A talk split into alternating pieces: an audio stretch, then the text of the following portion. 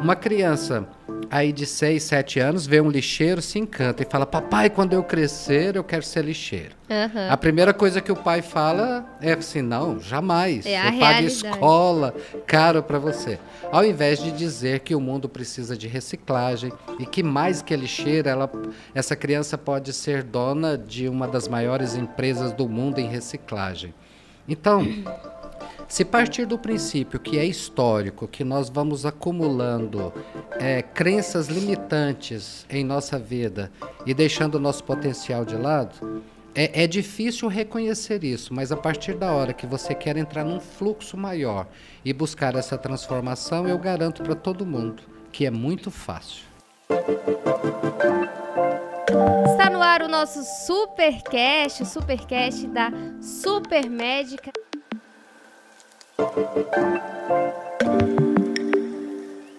E antes de apresentar o nosso convidado de hoje, eu quero falar com você que está nos assistindo e que ainda não conhece a nossa empresa.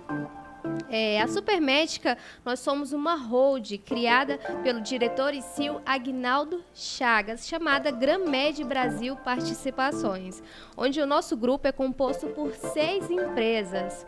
A Anápolis Indústria Hospitalar, que fabrica produtos textos como toucas, é, máscaras, luvas, tudo que for de auxílio hospitalar, a Anápolis fabrica. Temos também como parceiro a Goiás Tecidos, onde é feita toda a confecção das obras-primas que é criado os produtos da Anápolis Indústria, a única IGMB e a Supermédica Distribuidora Hospitalar, que está no mercado há mais de sete anos, levando mais saúde para todo o Brasil.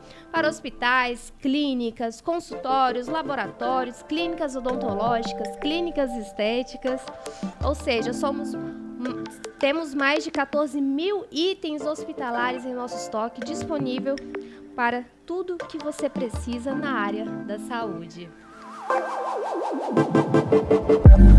Mas agora, né, vamos ao que interessa. Quero é, saudar aqui o nosso convidado, Carlos Antônio Toledo. Seja muito bem-vindo ao Supercast. É uma honra ter você aqui conosco.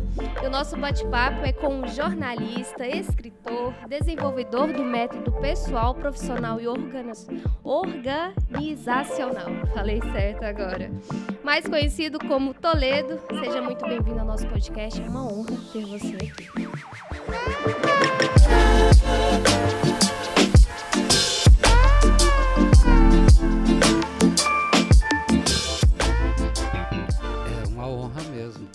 Também estar aqui, ainda mais diante de uma empresa que tem uma história que parece pouca, mas sete anos na área médica já é um termômetro para uma real avaliação da sua competência e dos seus produtos serem realmente bem aceitos no mercado.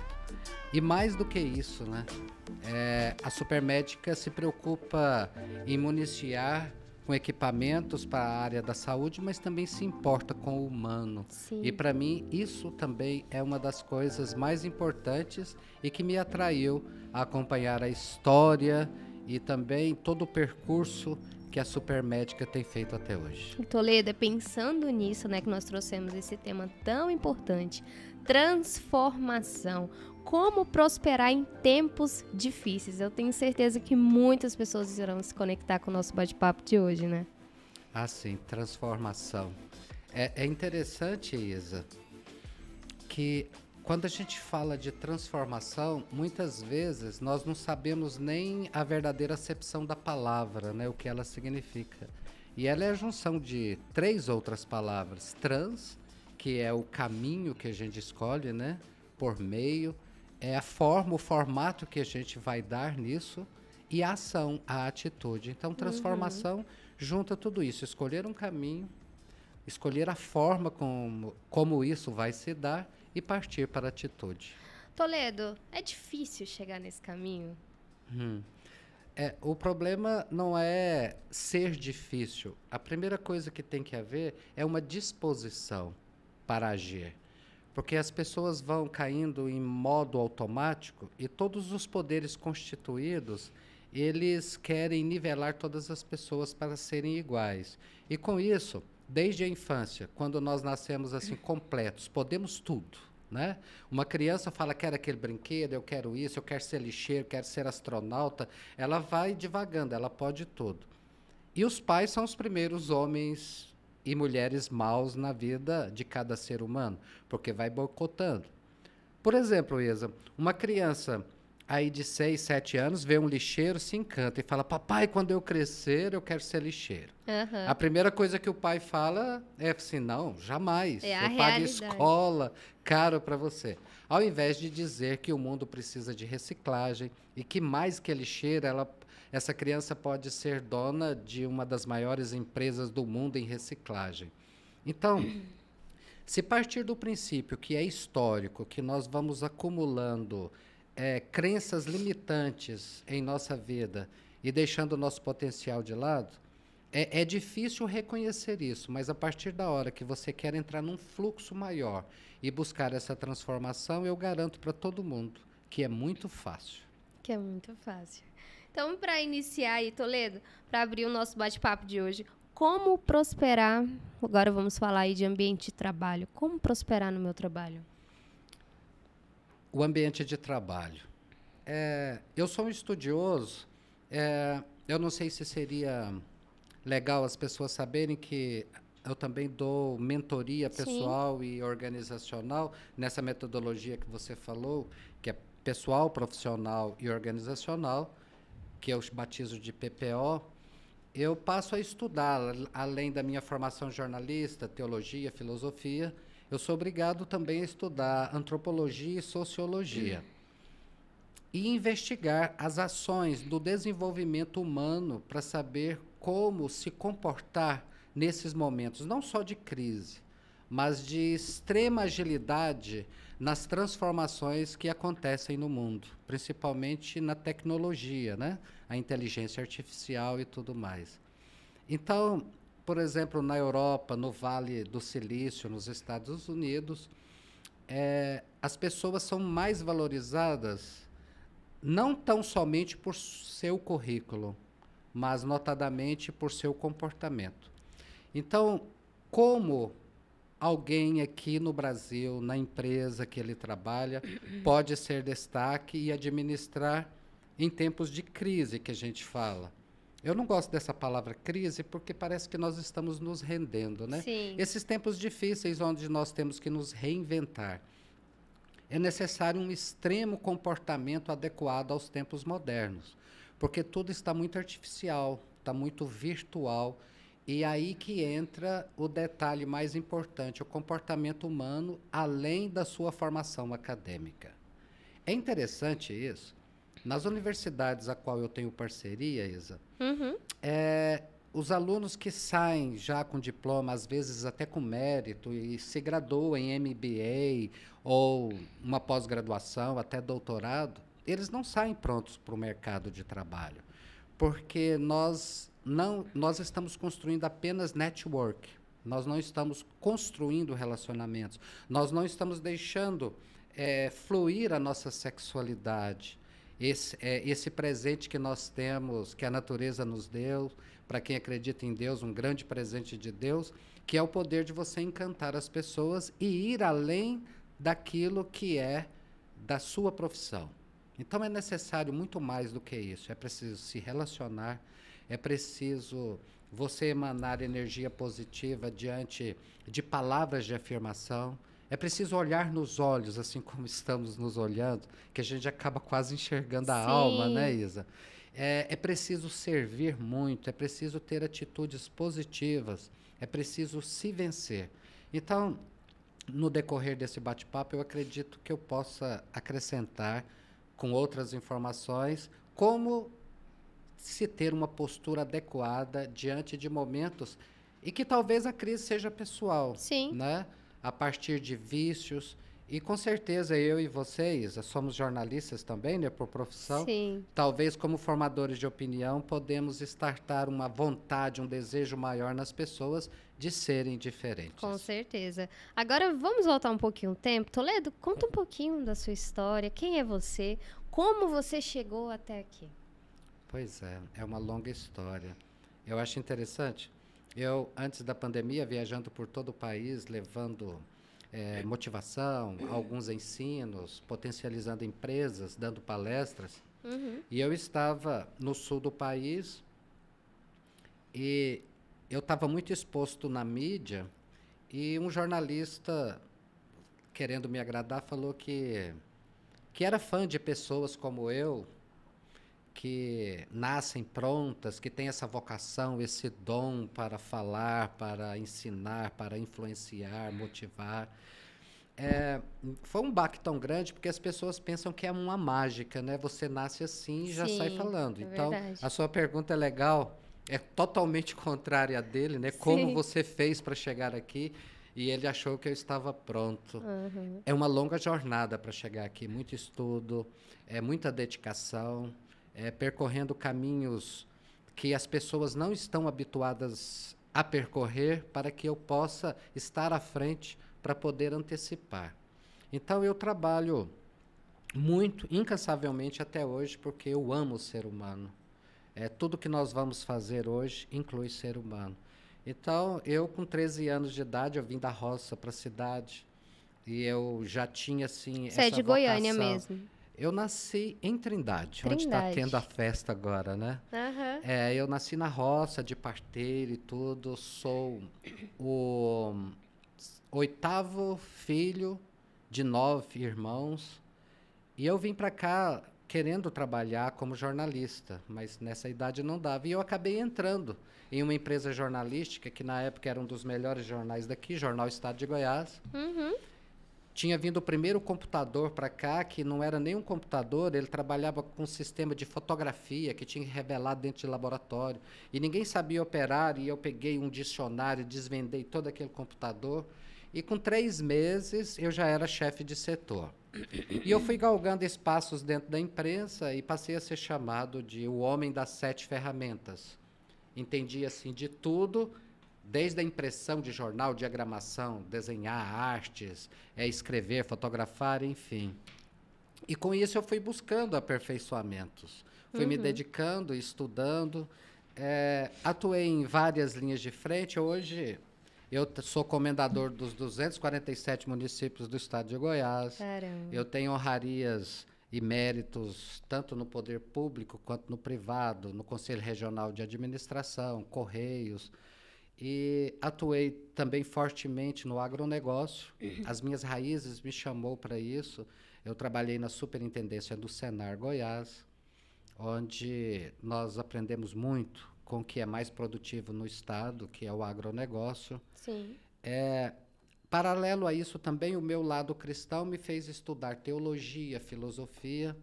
Eu, como católico, é, fui preparado para assumir o diaconato permanente na Igreja Católica, mas assim que terminou o curso, que durou quase sete anos, eu me, eu me excluí porque o afã de querer viajar e fazer as coisas não me deixou ficar servindo somente uma igreja em uma comunidade. Eu quis um campo maior. Sim. Então, e, e sempre dando ensinos e palestras, e a igreja e esse lado cristão me ajudou muito porque eu tinha que desvendar diante da teologia, da filosofia, uma verdade para incentivar as pessoas.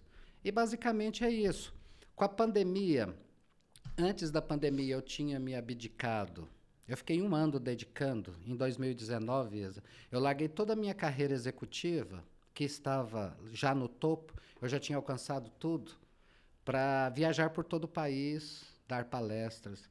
Em janeiro, Antes da pandemia, eu já estava com até outubro agendado para ensinos, palestras, é, Bayer, Monsanto, Sistema CREA, é, universidades, grandes corporações. E de repente. E de repente, em março, mudou. veio a pandemia. Aí eu tive que me reinventar. Então, a vida me lapidou muito nessas, nesse estado de ser resiliente, de estar sempre me inventando e tirando proveito dos problemas. E aí eu voltei para o mercado, eu atuei um ano e meio administrando a Vila São José Bento Cotolengo, que são 740 funcionários, é uma loucura aquilo lá. E é gratificante porque é uma empresa do terceiro setor, tem suas obrigações, né? e, e também faz o bem, junta duas coisas, né? E depois migrei também para o agronegócio, trabalhei em empresas de agronegócio e comecei a dar mentorias agora de oito meses para cá, mentorias pessoais para diversas pessoas em qualquer função, notadamente empresários, pessoas que querem crescer, uhum. que vai de encontro à sua pergunta, né? Como fazer? Sim. Então essa mentoria, ela já tem dado resultados, cases de sucesso em muitas pessoas que têm conseguido, e, e, elas falam que parece mágica depois que elas se transformam, uhum. nas conquistas, as coisas começam a, a acontecer, fluir, né? e elas pensam assim: caramba, que sorte, que sorte, ou que mágica é essa que acontece na vida da gente.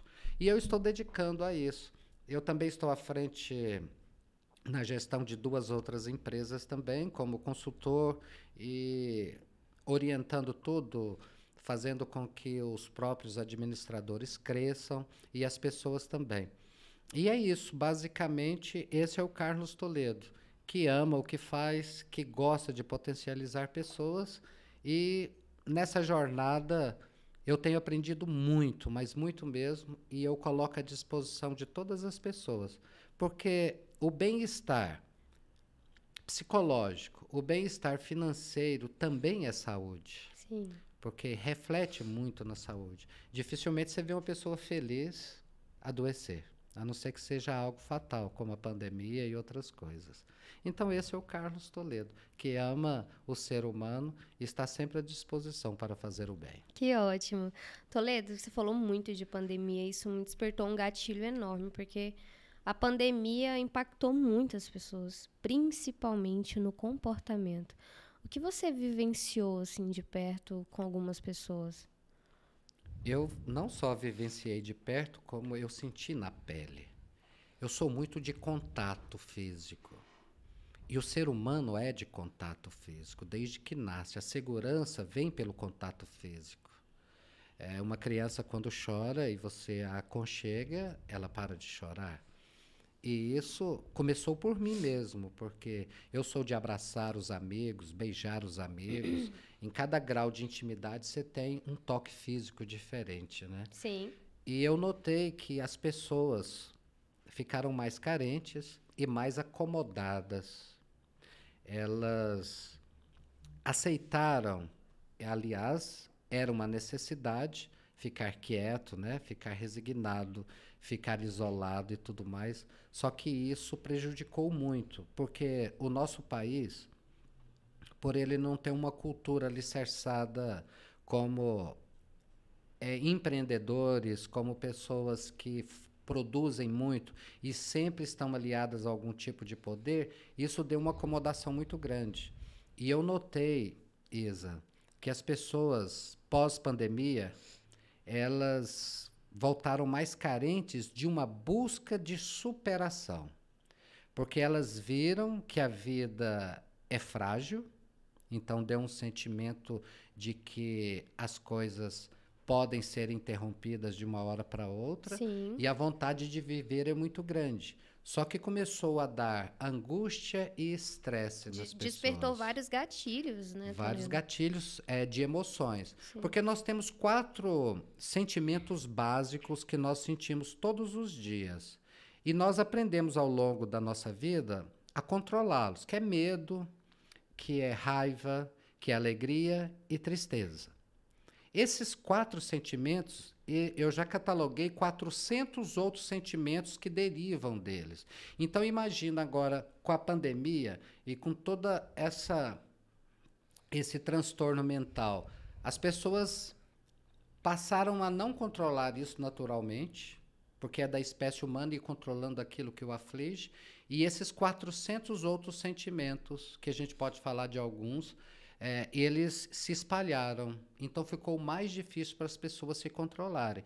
Então você pode notar que as empresas e os profissionais da área da psicologia, sociologia estão tendo bastante trabalho. Sim. E eu, como uma profissão que parece que é novidade aqui no país, mas que nos outros países desenvolvidos já é natural, de mentor. Inclusive, eu tenho três clientes que são psicólogos, que também estão com meio com os parafusos soltos diante de tantos problemas apresentados Caramba. a eles. Então a pandemia realmente causou transtornos. E a empresa, e eu vejo isso aqui no Supermédica, que se importa com o ser humano, ela sai na frente, a produtividade aumenta, porque é necessário que cada colaborador esteja também galgando sucesso na Sim. própria vida. Com certeza. É, agora vamos falar de armadilhas de pensamentos e desempenho. Isso afeta muito, Toledo. Como eu administro essas questões? Armadilhas. A, a, a nossa mente é A uma palavra é eterna, forte. Mas ela é forte, Isa, e você É escolheu forte. bem porque nós caímos nas nossas próprias armadilhas. É, eu não sei se você sabe, e quem está nos assistindo também, mas é bom lembrar, porque a gente vai esquecendo, que 90% de nossas ações elas são ditadas pelo nosso inconsciente. Está tudo no inconsciente. É, eu acho desproporcional demais para uma pessoa que talvez não queira viver bem e que já está acomodada, essa desproporção de 10% de pensamento pra, contra 90% de inconsciente. 10 consciente e 90 inconsciente. Toledo, o que leva a pessoa a se acomodar a uma certa situação? É, eu, eu faço uma similaridade legal sobre acomodar, é porque durante a vida nós vamos jogando coisas para o inconsciente. É mais ou menos assim, Isa. Se você coloca uma caneca cheia de café e eu esbarro em você, certamente você vai derramar café. Sim. Então nós não conhecemos as pessoas por suas ações hoje em dia. É, o setor de RH já sabe disso, todo mundo. Nós conhecemos as pessoas por suas reações. Como é se dá isso? As nossas reações é tudo que está no inconsciente. Se você é provocado pela vida, acontece uma tragédia, alguém te provoca, ou a vida mesmo te provoca a ter atitudes diferentes, você vai reagir com aquilo que está no inconsciente e não com aquilo que está no consciente. Você não consegue dominar. Eu vou te mostrar como que se dá isso e falar também para quem está nos assistindo. Quando nós aprendemos a dirigir um carro, nós dirigimos ele conscientemente. Nós temos que pensar em passar marcha, olhar retrovisor. Nós ficamos tensos porque nós estamos dirigindo com os 10% da nossa capacidade cognitiva. Sim. Com o decorrer do tempo, nós vamos nos aperfeiçoando em dirigir e isso vai para o inconsciente. E aí nós passamos a dirigir e nem percebemos que estamos dirigindo. Você dirige? Ainda não. Ainda não, você vai passar por isso. Então a gente dirige, até falando no celular, que não pode, Uhum. ouvindo música, conversando com as pessoas. Então isso é uma coisa boa que está em nosso inconsciente. Agora imagina quantas coisas ruins que deterioram a sua ascensão, o seu crescimento, que o seu inconsciente tem. Aí entra o Toledo com a sua metodologia e habilita você a dirigir sua vida. Então, startando as coisas boas. Se você está dirigindo mal, fazendo uma similaridade, a gente volta para o seu consciente. Você aprende a dirigir de novo e aí você volta para o inconsciente e continua a sua vida. Então, essa palavra ressignificação é muito importante. As pessoas têm que passarem a se conhecerem mais, saber, assim, numa análise SWOT, os seus pontos de melhoria e onde quer chegar.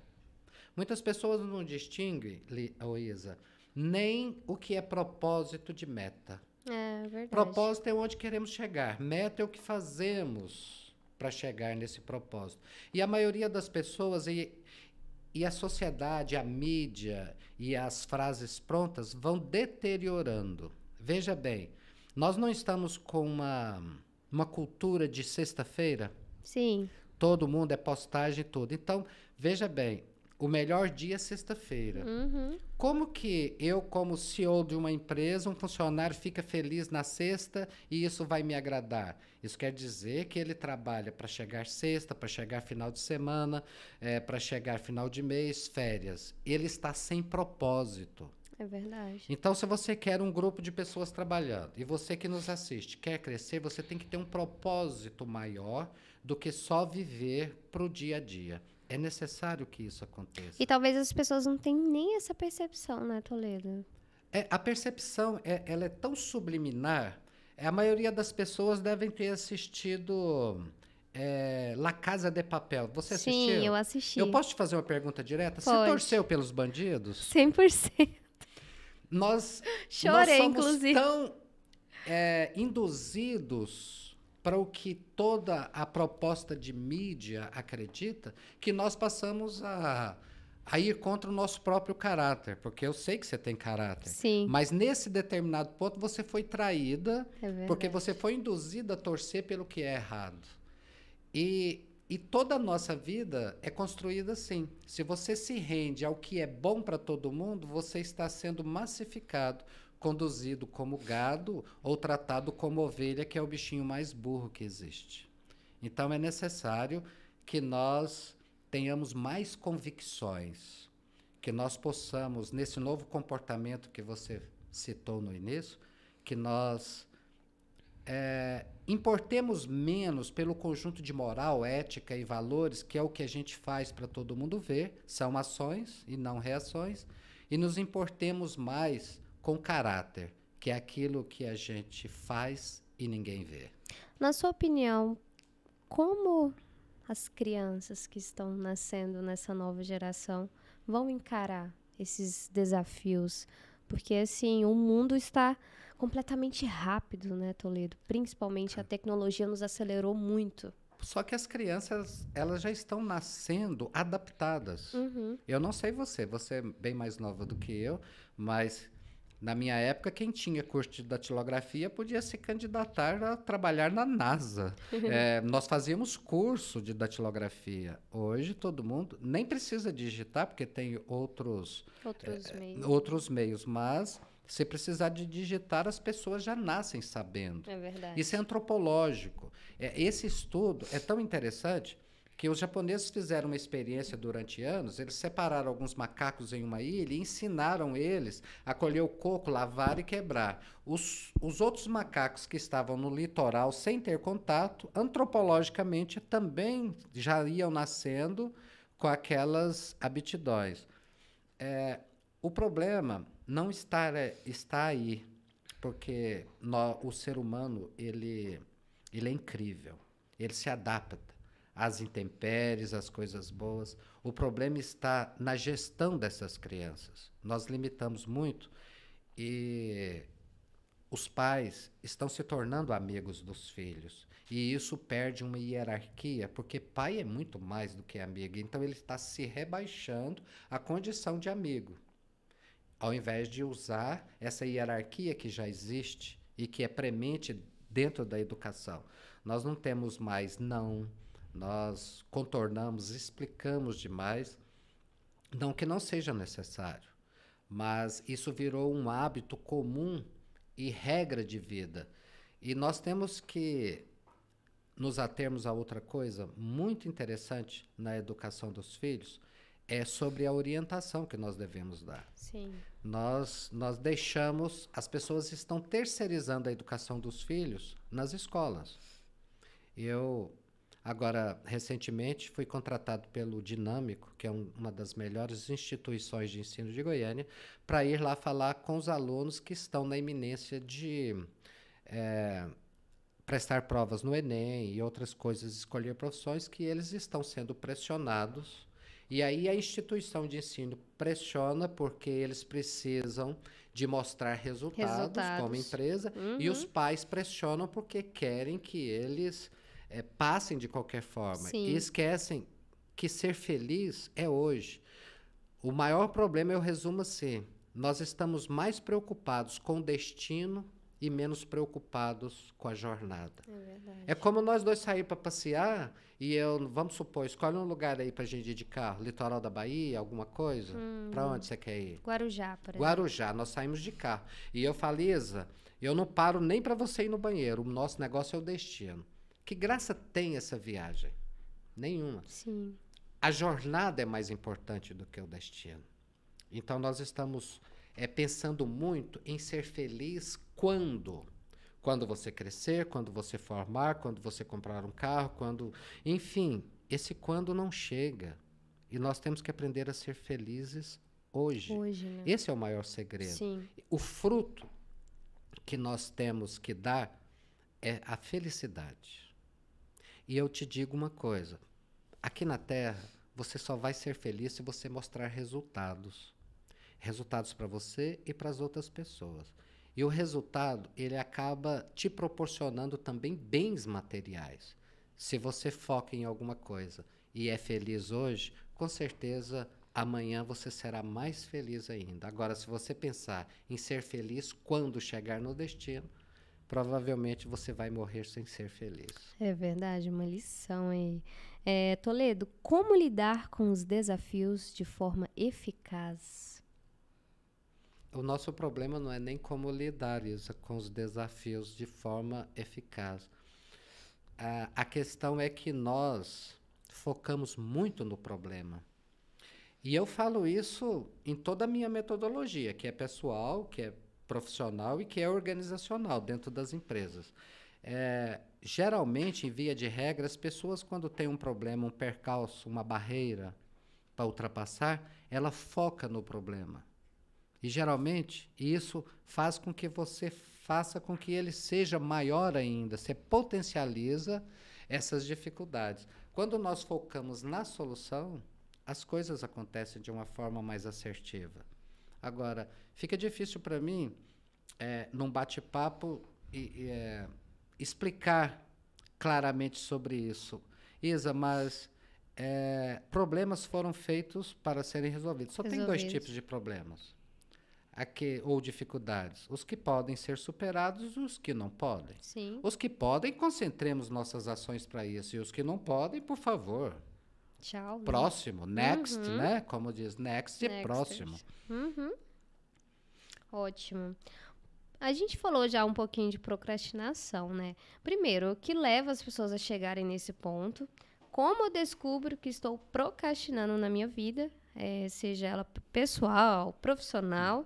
E como eu resolvo essa questão, né? O ponto de interrogação. Né? É, o pior de tudo é que as pessoas sabem que estão sabem, procrastinando. É, verdade. É, e hoje não precisa Elas muito para procrastinar. Você vai no banheiro, você leva o celular, você fica meia hora, você para para ver um, um, um, jogo, uma televisão, é, vai para tomar café todas as horas. Procrastinar as pessoas confundem procrastinação com preguiça. Hum, interessante. Va vamos. Vamos. É porque assim, explicar? tem pessoas que são preguiçosas, elas não fazem. E existem muitos funcionários, colaboradores assim, pessoas assim. Eles não fazem, é preguiça. Agora, procrastinar é você adiar aquilo que você vai ter que fazer mais cedo Sim. ou mais tarde. Deixar um pouquinho para mais tarde. Não, amanhã eu faço. É mais ou menos isso, né? Tipo assim, eu moro só. Se eu sujo alguma coisa e não lavo, eu estou procrastinando, porque uhum. a qualquer momento eu vou ter que ir lá lavar aquele copo que eu sujei, aquele prato que eu sujei. Então, a procrastinação, ela vai tomando conta de você. E é interessante que vai te deixando infeliz. Verdade. A procrastinação é uma das causas que deixam as pessoas mais infelizes e elas não percebem. Isso porque vai você vai adiando um vício? um hábito. Um hábito, né? É. Vício é quando você realmente não dá conta, você precisa de outra pessoa. E a procrastinação, ela está ligada a, a outra palavra muito legal que se chama disciplina. Disciplina. Disciplina significa eu mando e eu obedeço, não espero a vontade chegar. Então, com disciplina, você muda hábitos, mudando hábitos, você deixa de procrastinar. Por exemplo, eu odeio. Não, odeio é muito forte. Eu tenho dificuldades de me entregar a exercícios físicos, uhum. mas eu faço todos os dias. E todos os dias eu mando e eu obedeço. Porque eu não tenho satisfação nenhuma em fazer atividades físicas. Não tenho. Eu já tive, eu jogava bola, mas a idade chega, a cabeça faz uma jogada, o corpo não obedece. Então, se você quer deixar de procrastinar, a primeira coisa é mudança de hábitos. Isa, é tão interessante em tudo que eu tenho feito. Às vezes, uma pessoa ou uma empresa tem tantos problemas e dificuldades, principalmente em gestão humana, em capacitação, uhum. às vezes até de fluir o próprio negócio, de ter mais rentabilidade, e às vezes com a mudança de um hábito dentro da empresa, ou em alguns gestores, tudo se transforma. Sim. Porque um pequeno hábito, ele desencadeia outros hábitos. Recentemente, numa empresa com mais ou menos do tamanho da Supermédica, com cerca de 300 colaboradores, o faturamento, eu entrei lá para aumentar faturamento. E eu fui trabalhar segurança no trabalho, eles não entenderam. Mas eu trabalhando segurança no trabalho, primeiro que eu acabei com os problemas de acidentes. E segundo, que as pessoas se envolveram mais com a produção industrial e passaram a entender do produto que estavam vendendo. Sim. Então, eles falavam com mais autoridade sobre aquilo. Então era natural você vender algo que você ama, que você sabia o suor que dava para fazer e tudo mais. Você ficou mais convincente na hora de fechar um negócio. Então Sim. as vendas startaram. Então veja bem, Legal. você mudou a atitude dentro da empresa, com segurança do trabalho. Isso causou uma união entre todo mundo.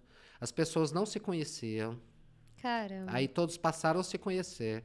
Então, aí formaram um time onde cada um fazia a sua parte e suava a camisa e ele e eu não precisei dar curso e nem informação para ninguém na área comercial e de faturamento. Que legal. Porque foi natural. Agora veja bem, se você está procrastinando, você começa a ficar triste. Numa empresa começa a ter o faturamento reduzido e você começa a ficar com depressão, a ficar triste, a ficar para baixo, porque as coisas não andam. Não fluem. Né? Então, começa a ter novos hábitos, compra post-it, prega o que você tem que fazer, se cobre isso Sim. e tenha disciplina.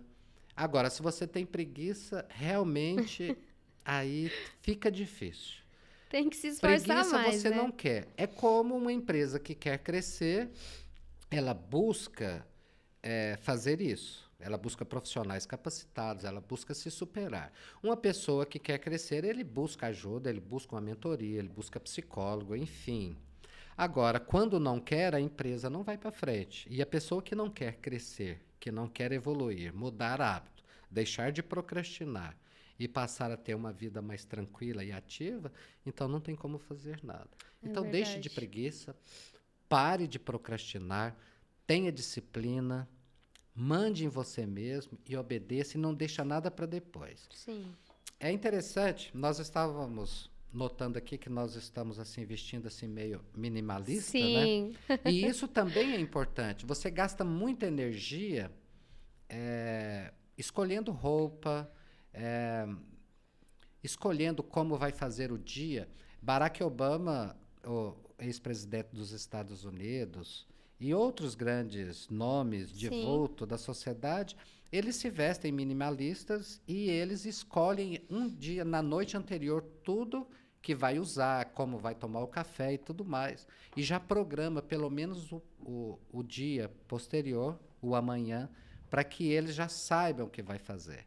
Então, quando nós startamos novos hábitos, Isa, as coisas começam a acontecer. Sim. Porque você começa a não se desgastar com coisas que são fúteis. E aí você fica mais ágil e sobra tempo. E fora que o sistema organizacional melhora 100%. 100%. Eu posso dizer isso por experiência é? própria, assim, o quanto o meu desenvolvimento subiu, alavancou quando eu comecei a me organizar, quando eu comecei a, a organizar as minhas tarefas do outro dia, porque eu já sabia o que eu ia fazer, eu já sabia que amanhã eu teria um dia assim, assim, assim, assim, assim. Então a minha energia era diferente para ir trabalhar. Sempre está sendo todos os dias. Então, assim, me fez evoluir muito como, é, como profissional. Isso é fato. E como pessoa, e né? como pessoa também. Agora... acaba que a gente vai levando esses pontos para o lado pessoal, para nossa vida pessoal. Sim, e você viu que ainda sobra tempo para você fazer outras coisas quando Sim. você se organiza? Porque tem pessoas que falam assim, Toledo, como que você dá conta de tantas coisas? Hoje eu estou com 10 mentorias pessoais, duas empresas, dou palestras, viajo, faço as coisas, ainda me sobra tempo para namorar, para passear, para estar tá com a família.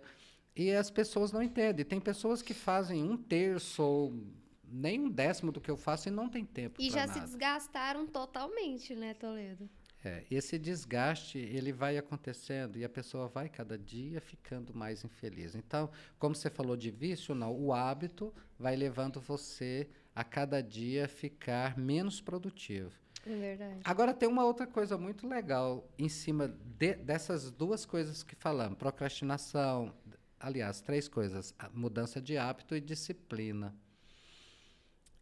Eu não chamo nem de autoestima, eu, eu acredito que seja muito mais.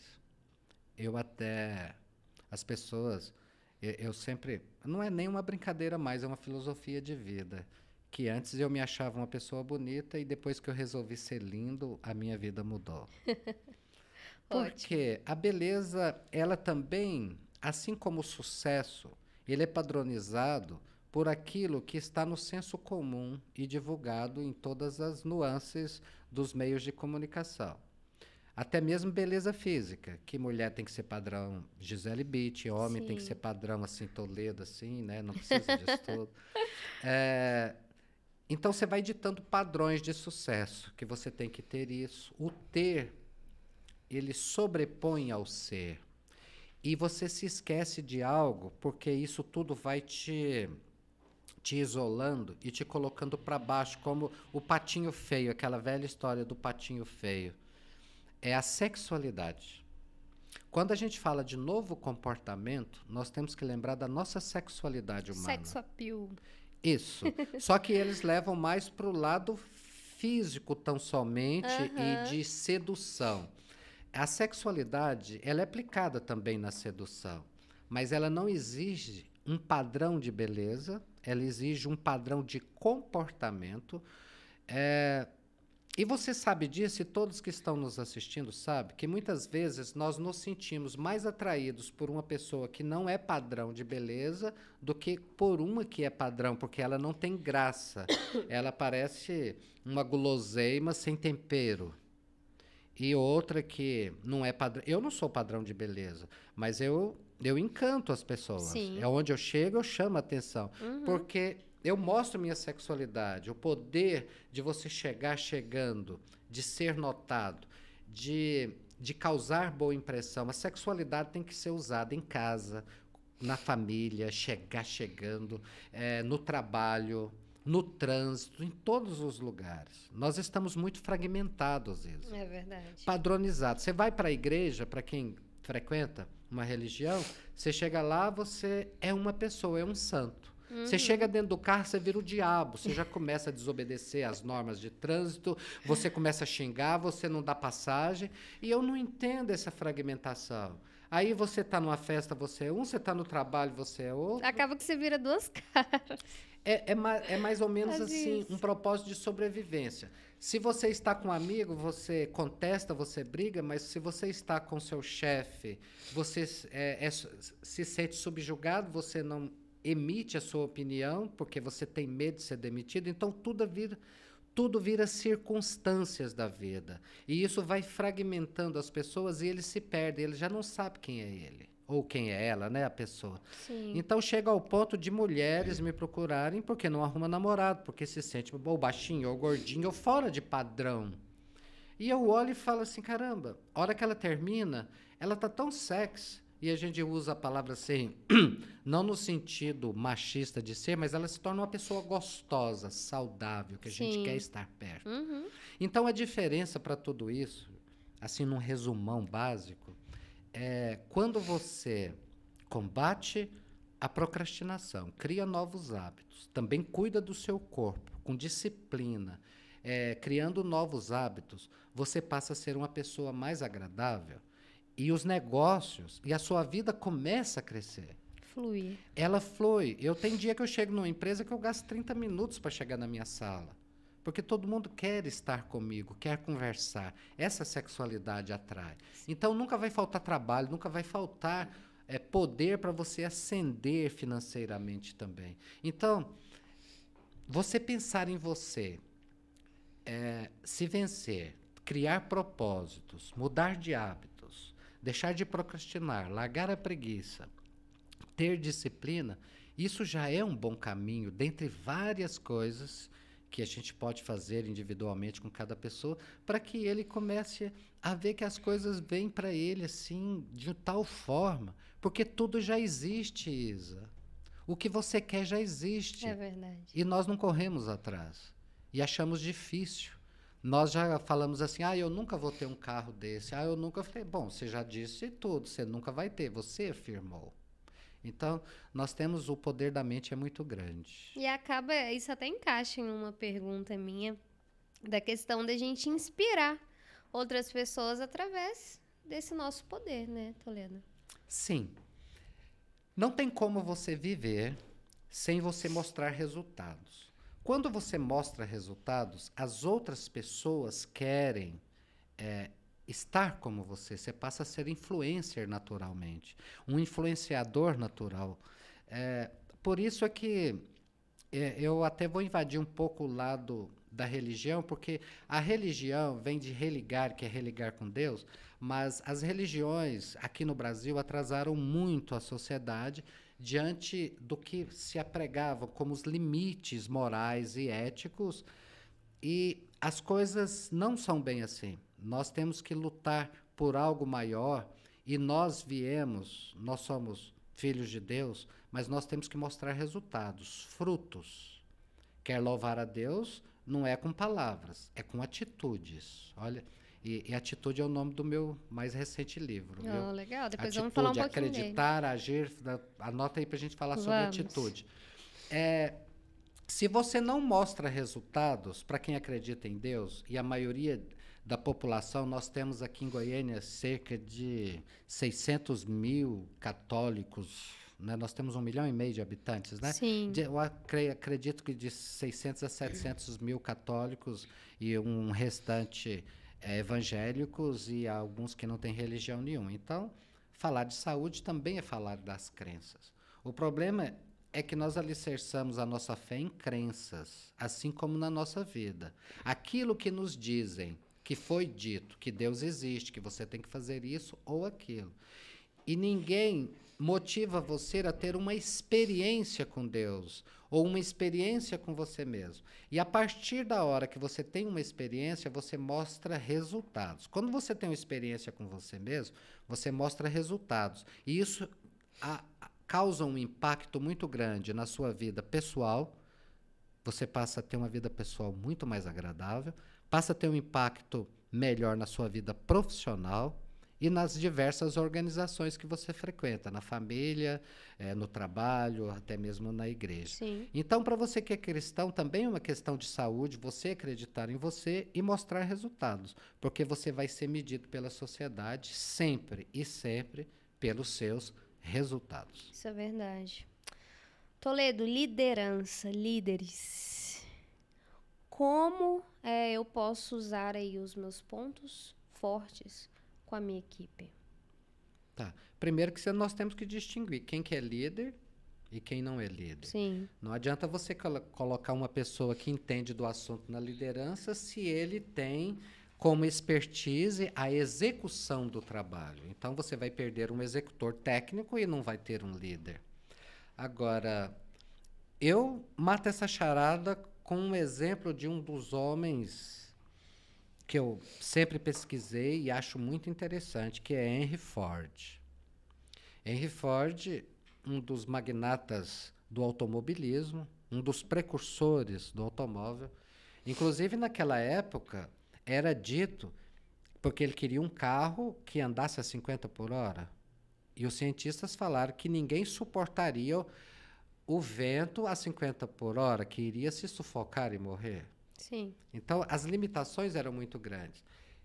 E ele construiu um império por meio de enfrentamentos daquilo que parecia impossível. O impossível só é impossível até alguém dizer para até alguém realizar aquilo. Na sua vida, o impossível só é aquilo que você ainda não fez. Se eu falar assim, Isa, saia ali pela janela e saia voando, você vai falar, é impossível. Mas se eu falar para você descer e subir as escadas, você vai falar que é possível. possível. porque você tem memória do que você já fez, você uhum. dá conta. Só que hoje já é possível você sair voando. Porque nós já temos os drones humanos, nós já temos aquele colete da Marinha Norte-Americana que eles andam por cima do mar, naqueles navios e tudo mais. Então já é possível, né? Então, o que, que acontece? Henry Ford enfrentou todas as dificuldades inerentes ao tempo dele. E certa vez, um grupo de jornalistas entrevistando ele e começaram a fazer muitas perguntas técnicas de conhecimento de automobilismo e ele ficou perdido e não sabia responder. Foi até que um dos jornalistas perguntou como que ele, não tendo conhecimento, tanto conhecimento do setor dele, ele chegou aonde estava. A resposta dele foi simples e vai responder a sua pergunta.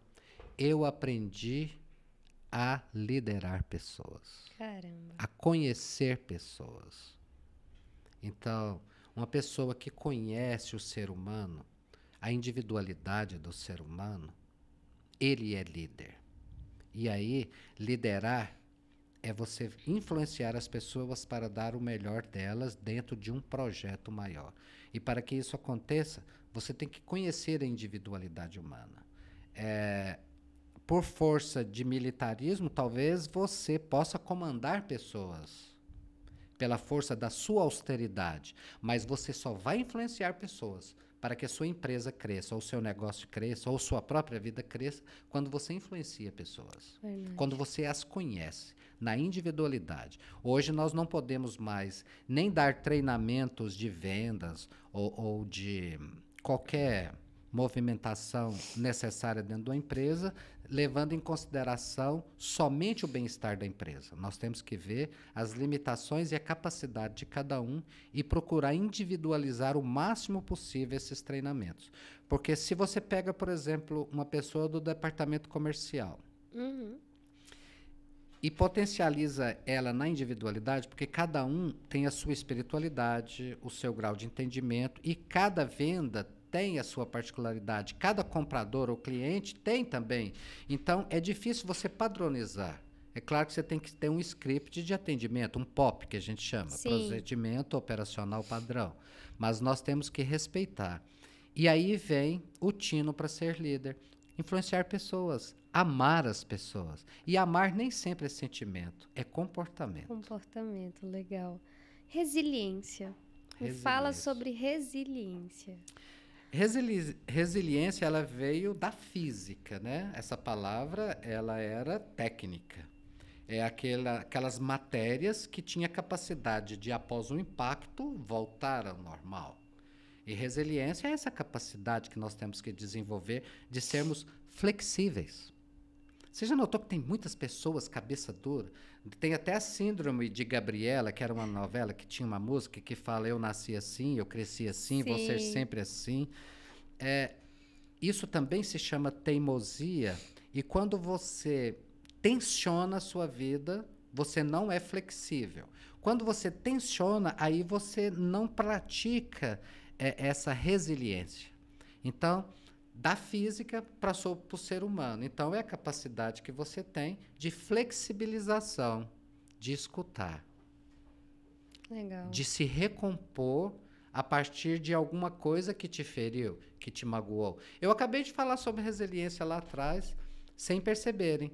Eu investi tudo em palestras e tudo, e tive é, prejuízos financeiros, psicológicos, de dedicação muito grande. Eu tive que me reinventar. Isso é resiliência. Isso é Você pegar o problema e transformá-lo em solução. É você se superar. Mas como se supera? É trabalhando isso já reativamente, já no seu inconsciente. Você tem que estar preparado, tanto para o sucesso quanto para o fracasso. E eu vou te dizer, Isa, eu aprendi muito mais nesses anos todos de vida muito mais com os fracassos do que com o sucesso.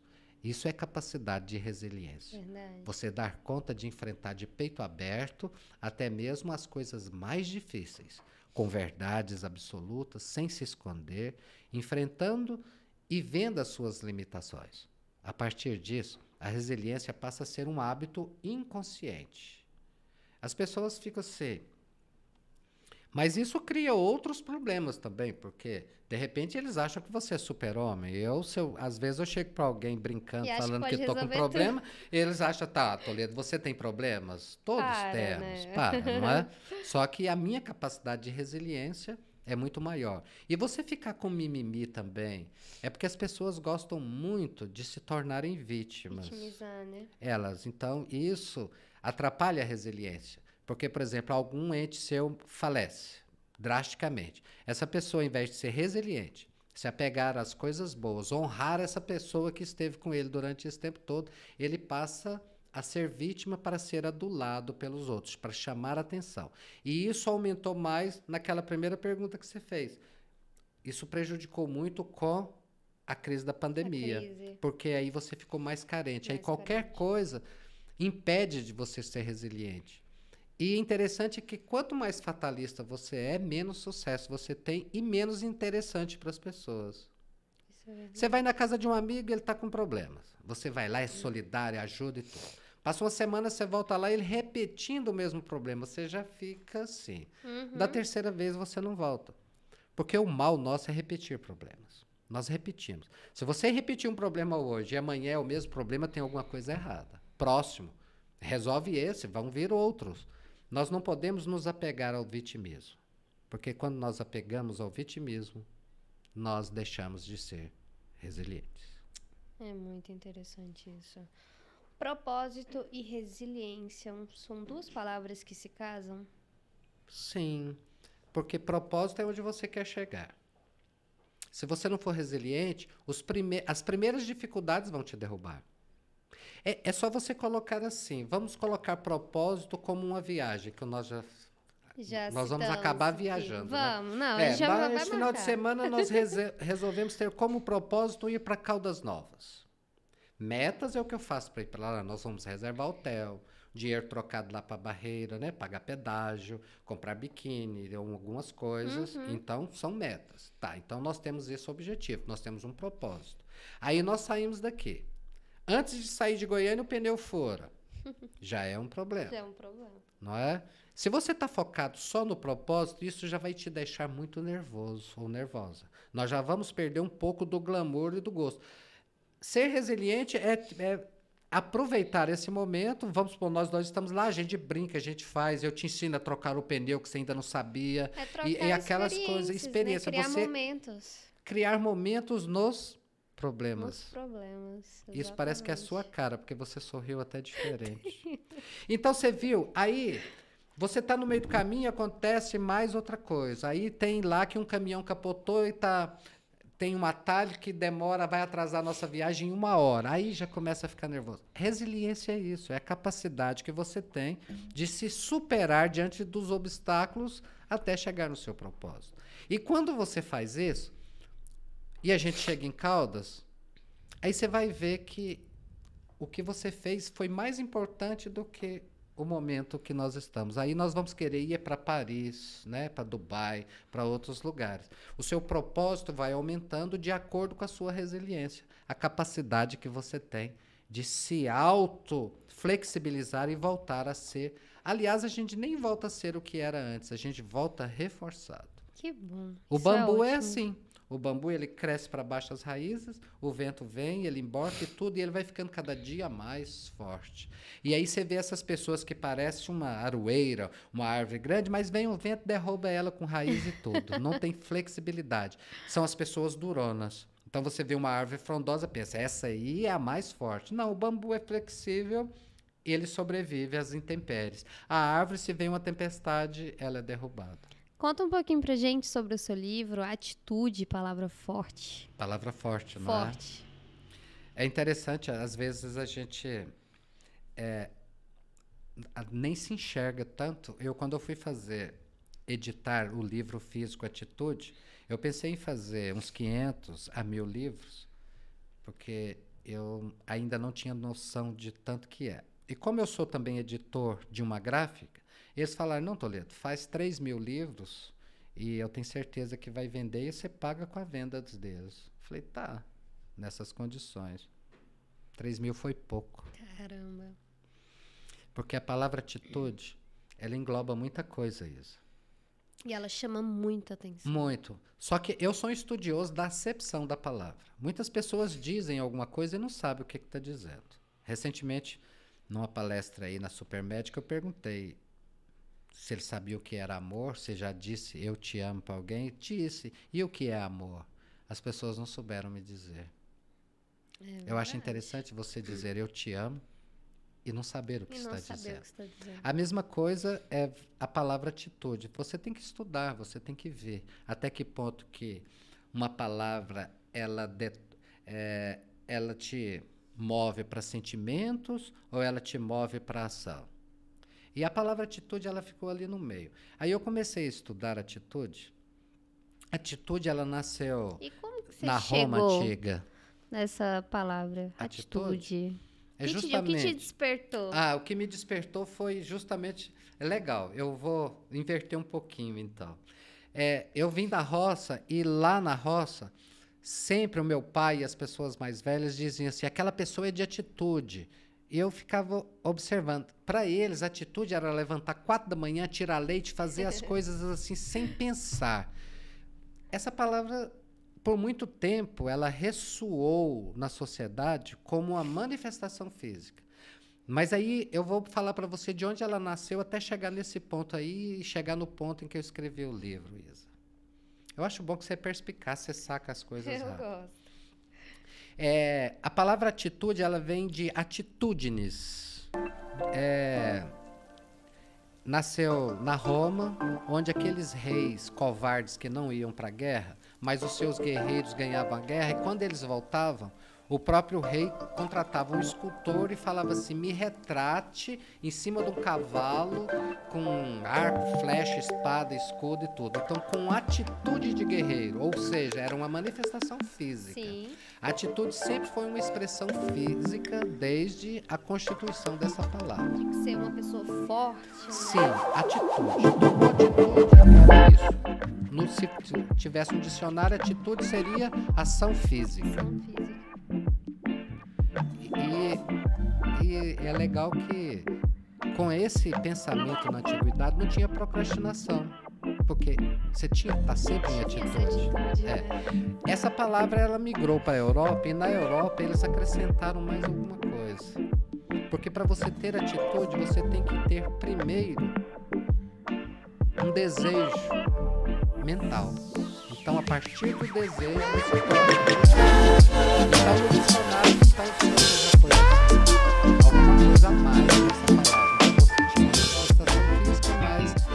comandada por sua ação psicológica, para você fazer mais assertivamente. Então, essa palavra veio e ela foi acrescentando tudo, e eu comecei a olhar a evolução dela. É mais ou menos assim: atitude é acreditar. Você tem que vir aqui acreditar primeiro. Só que só isso não basta, porque só acreditar não te leva para lugar nenhum. Por exemplo, eu acredito que eu tenho capacidade, eu acredito que eu posso formar, eu acredito que eu posso tanta coisa. Aí veio alguém e falou assim: tá, mas então a atitude tem que ser acreditar e agir. Manifestação intelectual e física. E, física, né? Força. Não é? De ação. Ótimo, ficou legal. Ficou muito bom. E os coaching, as pessoas, eles ensinam muito isso. A sua vida tem que ser entre acreditar e agir. Só que eu vi um problema muito sério nisso. É onde as pessoas se perdem. Você acredita e age. Mas aí, se eu tivesse influência para acrescentar no dicionário, eu colocaria acreditar, agir e ter um norte, saber para onde vai, ter um propósito. Então, atitude é você acreditar e agir. Mas antes, se você não tiver um propósito, você está indo para lugar nenhum. Seria ousadia minha falar que a atitude une tudo isso que a gente falou? Sim. A palavra atitude acaba unindo tudo mesmo. Não é à toa que você é jornalista, né? Profissional que trabalha com as palavras e sabe interpretar. Porque veja bem, se nós saímos para viajar, usamos essa metáfora novamente, é, e não sabemos para onde ir, qualquer lugar serve. Sim. E isso não vai ser agradável. Então nós não temos é, nada escalonado. Nós não sabemos onde vamos dormir, como vamos fazer, se tem posto de gasolina, se não tem. Então, se você acredita e age, mas não, não tem um propósito, uma organização que resume tudo que nós já dissemos. Sim. Então, a palavra que resume tudo isso que nós estamos falando é atitude. É Acreditar, atitude. agir e saber para onde está indo. Talvez seja a palavra-chave aí do nosso é? bate-papo de Atitude hoje. Atitude é tudo. que bacana. Bom, Toledo, para encerrar o nosso podcast, eu gostaria que você desse algumas dicas para quem está tá em casa, é, voltando um pouco no nosso tema, como prosperar em dias difíceis. Sim, a primeira coisa é, é ser diferente. E você já nasce, cada pessoa individual já é diferente. Pare de se render à massificação. Nós não fomos feitos em série, nós somos diferenciados. Então, se a pessoa não se enxerga, eu uso isso muito. Eu falo assim, Isa, você não se enxerga, caramba. Você é melhor do que isso. Levante a cabeça. Então, se você não agir, a palavra seria atitude de tudo que nós já falamos, né? Você foi dar a dica do resumo, mas se não tiver atitude, sair do comodismo. Dessa, é, quando a gente fala zona de conforto, que é usado muito pelos coaches, e existem vários profissionais bons no coach, viu? Parece que quando eu falei de coach eu estava depreciando. Não, existem bons profissionais sim. sim. Só que não me confundem com coach. Eu não sou coach, eu não tenho formação nenhuma em coach. É, quando nós resolvemos fazer as coisas, nós saímos da zona de conforto. Zona de conforto é onde nós nos sentimos confortáveis. Ah, eu estou ganhando tanto e, e a vida começa a ser muito mecânica, muito automática. E isso começa a dar frustrações. É, a dica que eu dou é tomar as rédeas da vida. Porque quando uma pessoa ela toma as rédeas da vida, tem um propósito, tem atitude, tem resiliência e todas essas coisas que falamos, sai da procrastinação e tudo, ela passa a ser uma pessoa que ela conduz a vida. Se ela tem percalços, ou se não tem sucesso, ou se tem sucesso, ela vai se sentir bem de qualquer jeito, porque é ela no comando. Então comande a sua vida. Agora, as pessoas que não comandam a vida, até mesmo quando obtêm sucesso, elas se sentem frustradas. E uma das coisas principais é você viver o presente. É, nós temos esses problemas é, potencializados pela pandemia, mas isso já é ascendente na humanidade pela modernidade. É mais ou menos assim, Isa. É, nós estamos presentes, a maioria, isso é científico, 50% só aqui. 25% nós estamos no passado e 25% no futuro. Ou seja, lembrando que deixamos de fazer, alguma coisa que nos magoou, e 25% estamos pensando no que vamos fazer quando sair daqui e tudo mais. Isso te garante ouvir apenas também 50% do que é dito, em todas as circunstâncias, num processo de comunicação e formação. Quando você ouve 50%, você vai reter 10% só de conhecimento e vai se lembrar de 5%. Então, o grande segredo é você viver o presente. Porque o limiar, se você passar 1%, passar para 26% no passado, já começa a dar angústia e depressão. Se você deixa aí mais 1% para o futuro, começa a virar estresse e ansiedade. E quando você tira disso e joga para o presente, você se torna uma pessoa mais assertiva, cheia de atitude, faz o que tem que ser feito com foco e determinação, e a, a vida vai se transformando. E lembre-se que transformar é achar um caminho, um formato e ir para ação, que também a palavra ação vem de atitude. Atitude. Então é isso, eu quero agradecer muito, Toledo. Você quer me dizer que nosso tempo já acabou? Já nosso passou uma hora? Já? nosso Mais tempo de uma já hora? acabou. Mas eu quero agradecer muito a sua presença. Eu tenho certeza que é, todo mundo que assistiu, né, que está assistindo o nosso podcast, aprendeu muito com essa palavra atitude. Eu tenho certeza que nós conseguimos ajudar muitas pessoas. Que Te bom. dou a palavra. Ah, eu quero lembrar também que Todos os dias eu tenho um programa que chama Atitude e Transformação com Carlos Toledo na Rádio Difusora, é AM, mas você pode baixar também o app dela. Ótimo. E ouvir todos os dias entre 10 e meia e 10 e 40 mais ou menos, eu estou lá. Sempre analisando uma palavra, como, por exemplo, você analisa a leniência, a procrastinação, os vários sentimentos eu analiso e jogo para haver uma transformação na vida. Então, Se quiserem, estão convidados a me ouvir todos os dias de segunda a sexta na Rádio Difusora. E como que a gente faz para comprar esse livro, pelo amor de Deus? Tá, hoje o livro ele só tem ele, não tem mais nas livrarias físicas, só tenho ele e-book, né? Uhum. E ele está no Hotmart para vender no Hotmart. Ótimo. Então é só procurar lá. Mas logo vem outros livros por aí Ótimo. e que é assunto também para podcast futuramente. Já é, ó, combinado, já estamos combinando aqui para você retornar ao nosso tá podcast. Tá Eu fiquei muito feliz de estar aqui. Você é agradável, é sensata, é perspicaz, inteligente, muito agradável. Eu espero realmente, de alguma forma, nem que seja assim, de raiva de eu ter falado as coisas, as pessoas busquem uma transformação. Com certeza, esse foi o maior intuito, né? Transformação, assim. a nossa palavra de hoje. Okay. É, o nosso podcast vai ficando por aqui. Eu agradeço muito a sua companhia e aguardo você no nosso próximo podcast.